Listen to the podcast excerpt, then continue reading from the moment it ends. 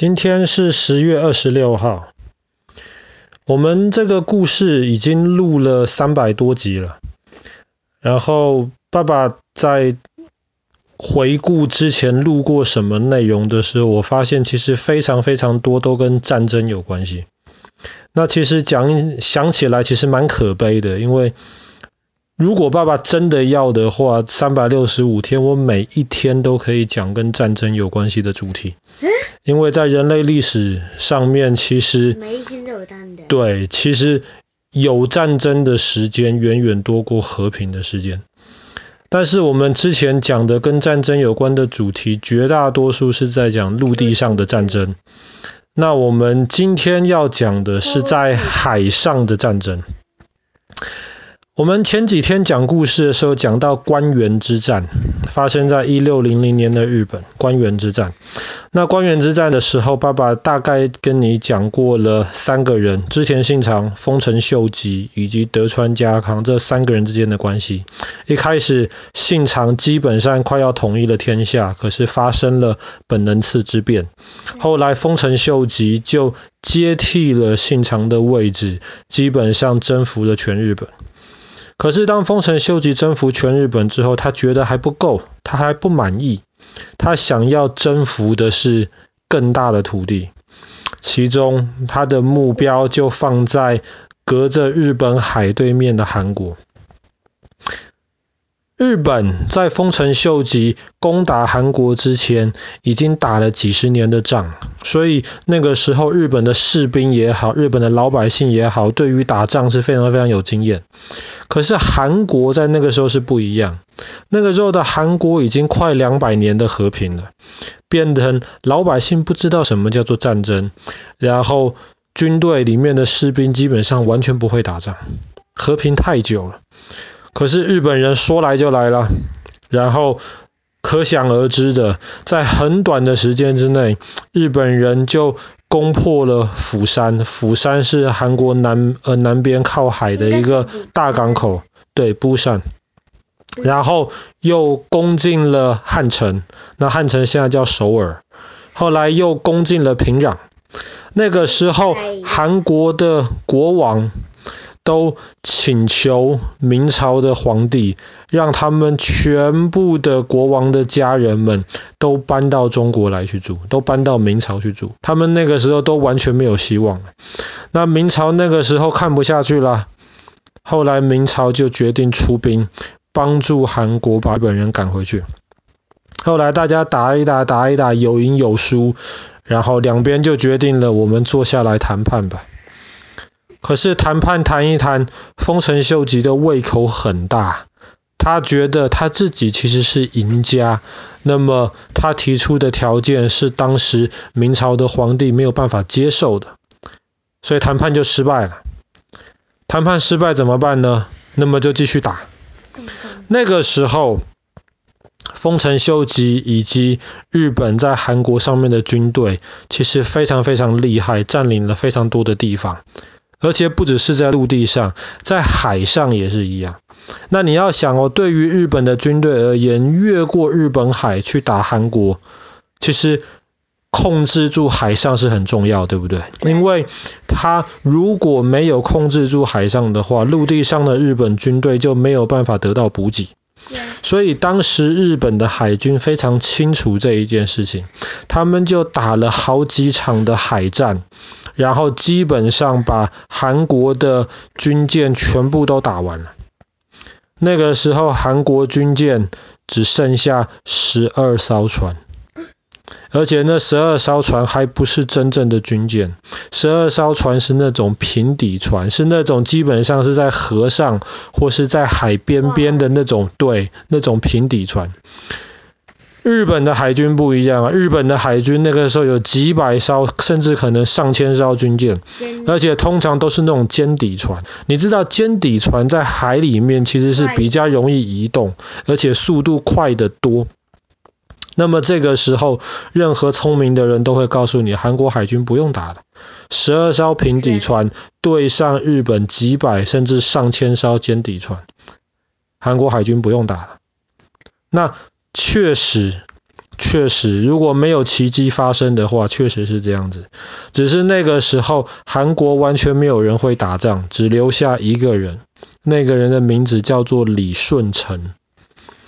李舜臣原来原来是陆军的，是在路上打仗。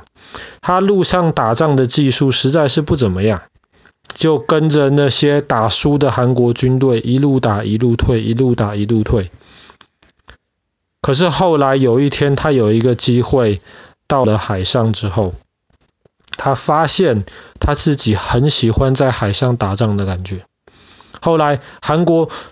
政府实在是没有办法了，只剩下十二艘船了。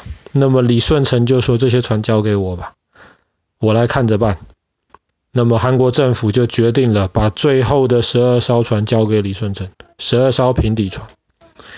李舜臣不是白痴，李舜臣当然知道十二对几百甚至上千，怎么样都是不可能打得赢的。不过这个是在正常的情况之下是不可能打得赢的。李舜臣他非常非常仔细的研究韩国附近的海的情况。你知道海是海跟陆地是不太一样的，除除对，除非有地震或是有土石流或干嘛，不然陆地是比较稳定的。海不一样，海里面有浪，海里面有漩涡，重点是海还有潮汐，这些东西其实有时候是非常非常。不容易被发现的。那么，对于这些日本海军到国外的海上打仗，很多细节其实是他们不知道的。但是李舜臣花了很多时间研究，后来他发现了有一个地方的海非常特别，非常适合在那边对付日本海军。那个地方叫做陆良海。英文？不是，中文叫陆良海。陆良海这个地方在韩国半岛的大陆陆地跟一个小岛中间。陆良海最窄的地方不到三百公尺，很窄。三百公三百公尺而已，它很窄很窄。三百公尺是三百个 meter。对，三百个 meter 而已。但是陆良海最特别的一个地方是，因为那里正好是在两片洋流交汇的地方，所以那里平常浪很大，而且潮汐的关系，那里潮流的方向大概每三个小时会倒过来，特别会倒过来。今天现在可能是潮流从南流，三个小时之后就变成北往南流了，这是一个非常非常奇怪的事情。但是李舜臣就决定了在那边。他只有十二艘平底船，他就先派出一艘，然后那一艘船日本海军看见，日本海军看到，哇，你朝鲜海军，你韩国海军竟然还有船呢、啊，那么日本海军就用人多欺负人少的这样子的心态，他们就派了三百多艘船，就来欺负你那一艘船。好了，这一艘船它的速度慢嘛，所以它就。慢慢慢慢慢慢的开到陆梁海面去，三百多艘日本军舰在后面追，开进去了，然后李舜臣带领他剩下的船，全部躲在那个陆良海峡旁边的那些礁石、海边的那些大石头的后面，不容易被看到。日本海军也不是笨蛋，可是。日本海军的指挥官，他觉得他很聪明，他看正好现在潮流的方向，日本海军是可以顺流进到陆良海，很快就会到了，所以他不怕。他看到陆良海这个地方虽然很窄，他也想到敌人可能在这边埋伏，可是他不怕，为什么？因为我顺流过去嘛，我的速度很快，我的船又这么多，我怕你做什么？可是，可是。李顺成的海军已经在那边等好了，而且听说才三百公尺，听说他还在海底下面架设了铁缆。当日本的海军进来的时候，前面的那些船碰到了铁缆，日本海军想：哎呀，你有诈！不过没有关系，我们就损失几艘船而已，这几艘船只要冲过去，把你铁缆冲断掉，后面的船一样可以过去。可是就在这个时候，洋流的方向逆转了。洋流的方向逆转了之后，原来躲在后面的李舜臣的海的海军就出来了。现在他们面对日本海军，他们是顺流哦，日本海军是逆流，那里的海浪又非常非常急，所以在逆流的情况之下，日本海军想要往前进，可是没有办法往前进，反而在慢慢往后退。可是后面的船不知道，后面的船三百多艘嘛，后面的船还在进来，结果船就挤在那一边。而且不要忘记，日本海军的船底是尖的，速度快，可是浪很大的时候就不稳。韩国海军的船很慢，底是平的，可是这个时候反而很稳。所以这个时候，李舜臣看到三百多艘日本军舰塞在那个海峡里面，动都动不了，乱七八糟。韩国海军就稳稳的把他们的炮架出来，开始对着日本海军轰，很稳哦，平底船哦，一个轰一个准。日本海军只有前面几艘船能轰啊。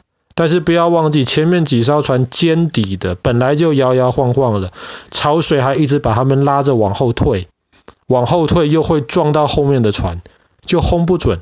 后面的船更不敢轰啊，后面的船火炮一拿出来，就怕打到前面的那个自己人。